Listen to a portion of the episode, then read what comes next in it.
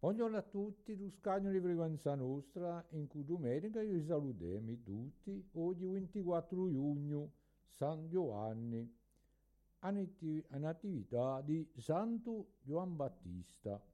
Allora, Giovan Battista è detto il precursore, per via che lui ha annunziato a giunta di Gesù come Messia, e il Battista per via che lo battezzava in l'acqua di Giordano. Gesù ha detto di Giovan Battista, ah vi dico in verità che fra quelli che sono nati da donne non ci ne fu mai più maior che Giovan Battista. E Giovan Battista ha detto di Gesù, ecco l'agnolo di Dio, quello che cancella i peccati del mondo, per aver rimproverato a Erode la sua cattività condotta Gian Battisti è stato imprigionato in Macchero, una fortezza nanto a un scugliale intorniato di valle profonde, al di là di un fiume Giordano, accanto a un mare morto.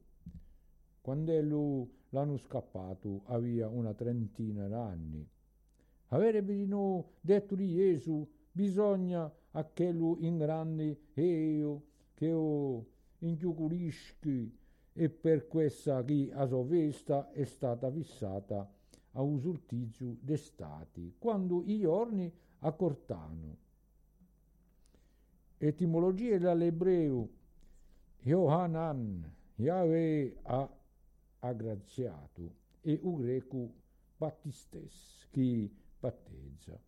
I, nomi, i piccoli nomi che vanno in cui ad unità Giovan Battisti sono Battisti sicuro, Battistin, Battista, Giovan Battista, Giovanni, eccoti per su giorno di 24 giugno tutta la squadra di frequenza nostra vi salutiamo tutti, vi piacciamo in fraternità e vi dimmi a domani siete voi sotto protezione di Dio.